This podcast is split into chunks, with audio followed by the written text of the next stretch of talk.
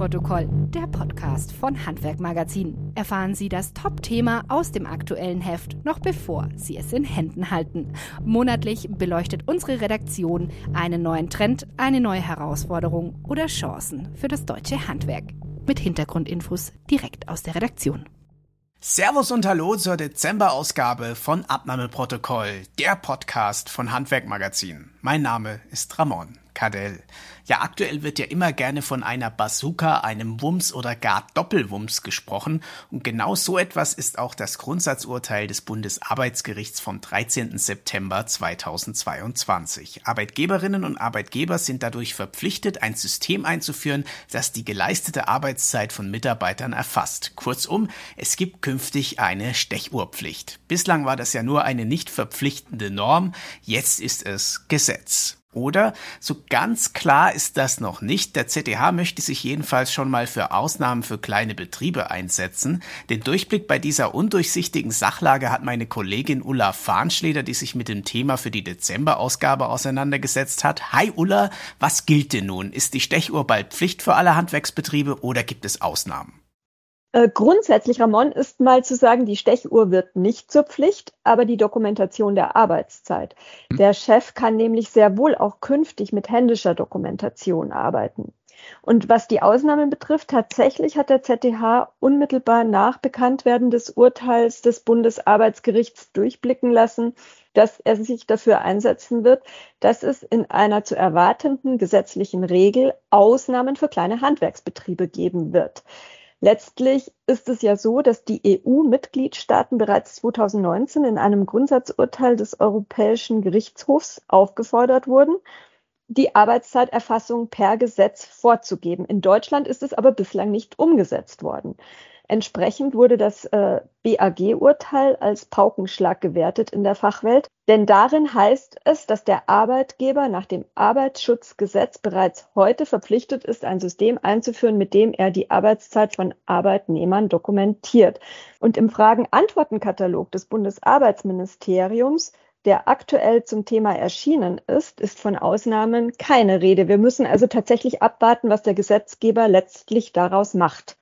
Also ist jetzt aktuell noch nicht ganz klar, ob Ausnahmen überhaupt möglich werden. Äh, falls ja, wie könnten diese denn aussehen? Welche Betriebe können sich Hoffnung machen, vor der Einführung eines Zeiterfassungssystems vielleicht verschont zu bleiben? Nun, theoretisch denkbar wären Ausnahmen für kleine Betriebe, die unter einer bestimmten Mitarbeiterzahl liegen. Aber ich glaube, Ramon, wir sollten uns gar nicht so sehr auf Ausnahmen in künftigen gesetzlichen Regeln kaprizieren, denn eigentlich ist es doch so, dass der EuGH und jetzt auch das BAG zugunsten einer Zeiterfassung in den Betrieben urteilt, zeigt doch, dass wir auf einem guten Weg in die Richtung solides Arbeitszeitmanagement sind ich muss ja auch mhm. meine Vorteile als Chef sehen, denn so ein System gibt mir einfach die Sicherheit, dass mein Team auch in den vorgegebenen Zeiten arbeitet, keiner über die Höchstarbeitszeit hinausschießt oder permanent Überstunden macht. Was an der Stelle vielleicht noch interessant ist, die Bundesanstalt für Arbeitsschutz und Arbeitsmedizin hat ermittelt, dass die Arbeitszeit bei nur 21 Prozent der Beschäftigten aktuell noch nicht erfasst wird. Wir sprechen also über ein Thema,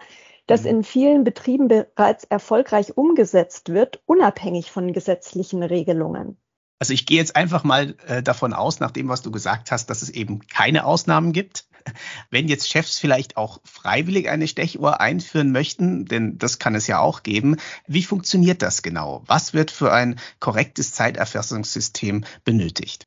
Naja, ich hatte ja schon gesagt, dass es keine Regelung gibt, wie die Zeiten zu erfassen sind. Theoretisch könnte man das also auch gern per Zettel und Stift tun, was natürlich mhm. unsinnig ist. Programme und Tools, die es auf dem Markt gibt, sind ausgereift und erleichtern den Chefs den Überblick, welcher Mitarbeiter zum Beispiel auf welcher Baustelle unterwegs ist, wer krank ist, wer wann zurückkommt. Es gibt eine ganze Reihe von guten Anbietern auf dem Markt und wer sich da detailliert schlau machen will, wirft am besten einen Blick auf ähm, handwerkmagazin.de slash Zeiterfassung. Welche äh, Fallstricke sind denn zu erwarten? Wo könnten da Probleme auftreten? Der Chef muss natürlich erst einmal das für ihn passende System finden. Das mag Aufwand bedeuten, er spart aber im Nachgang viel Zeit und auch Ärger. Der Baubetrieb, mit dem unsere Autorin Eva Neutinger für unseren Beitrag in der Dezemberausgabe gesprochen hat, hat sich zum Beispiel für ein neues Baustellenmanagementsystem entschieden, das auch die systematische Zeiterfassung via App enthielt. Die Buchhaltung des Betriebs war total begeistert, denn sie sind im Büro nun immer auf dem aktuellen Stand, während die Teams auf Baustellen unterwegs sind. Und man sieht, wer krank ist, das sagte ich ja schon, wer sich wie lange auf welcher Baustelle mhm. aufgehalten hat. Und alles wird gespeichert auf dem Server im Unternehmen und in einem externen Rechenzentrum. Die Daten sind also total safe verwahrt. Und letztlich ist in dem Beispielbetrieb, mit dem wir gesprochen haben, auch das Team total überzeugt, dass die Eingabe per App schneller und einfacher ist, als händisch Stundenzettel auszufüllen, wie es eben bis dato der Fall war. Ja, Wahnsinn. Und äh, ich denke mal, Zeiterfassung ist ja ohnehin kein gänzlich neues Thema. Äh, es gibt ja durchaus genug Betriebe, wie du gerade gesagt hast, für die längst dieses Zeiterfassungssystem schon Alltag ist. Äh, hast du denn da weitere Beispiele für mich? Ja, Bauunternehmer sind bereits in der Pflicht, wie eben unser Betrieb auch äh, das schon vorgemacht hat, den ich vorhin äh, erwähnt habe. Ursprünglich dachte man auch hier, man könne auf eine gesetzliche Regelung der Bundesregierung warten, nachdem der EuGH für eine verpflichtende Zeiterfassung plädiert hatte. Aber das Arbeitsgericht Emden preschte 2020 vor und stellte für Bauunternehmer eine unmittelbare Handlungspflicht fest. Der Betrieb, mit dem unsere Autorin Frau Neutinger gesprochen hat, hat sich stringent daran orientiert und das professionelle Arbeitszeiterfassungssystem bei sich eingeführt und ist, wie wir gesehen haben, super zufrieden. Schauen wir vielleicht mal, bevor ich jetzt schon zur letzten Frage komme, noch mal ganz kurz über den Tellerrand, denn das Warum ist ja auch wichtig. Warum ist überhaupt eine Zeiterfassung in Betrieben gesellschaftlich so gewollt? Da hat doch auch ein Wandel in der Kultur in den letzten Jahren stattgefunden, oder? Definitiv. Das BAG-Urteil spiegelt auch die aktuellen gesellschaftlichen Entwicklungen wider. Ich will ein Beispiel nennen. Da, man sieht mhm. doch aktuell ganz klar, junge Berufseinsteiger wollen Transparenz und strukturierte Tage in ihren neuen Jobs. Sie legen großen Wert auf Work-Life-Balance.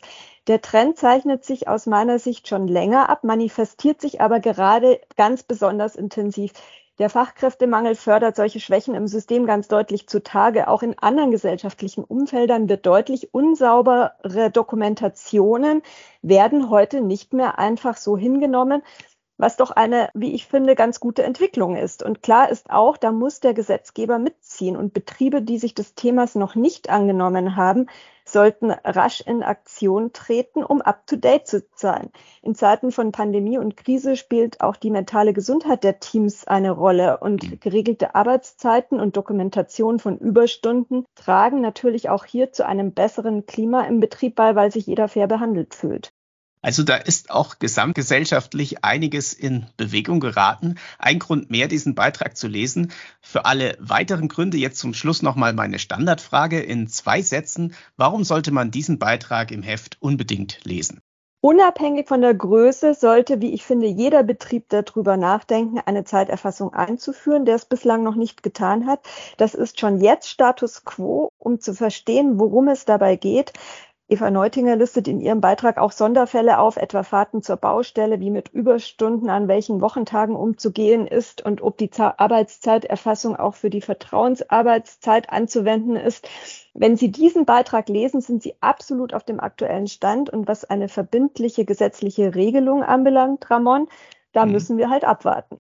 Das stimmt. Vielen Dank dir, Ulla. Ich denke, wenn das System erstmal läuft und eingespielt ist, dann ist eine Zeiterfassung auf jeden Fall für alle Beteiligten von Vorteil. Danke auch an Sie, liebe Zuhörer, fürs Zuhören. Die nächste Folge dieses Podcasts hören Sie dann etwas früher als gewohnt, nämlich mit dem Erscheinungstermin der Januarausgabe, also noch vor Weihnachten. Bis dahin alles Gute, bleiben Sie gesund und genießen Sie die Adventszeit. Das war Abnahmeprotokoll, der Podcast von Handwerkmagazin.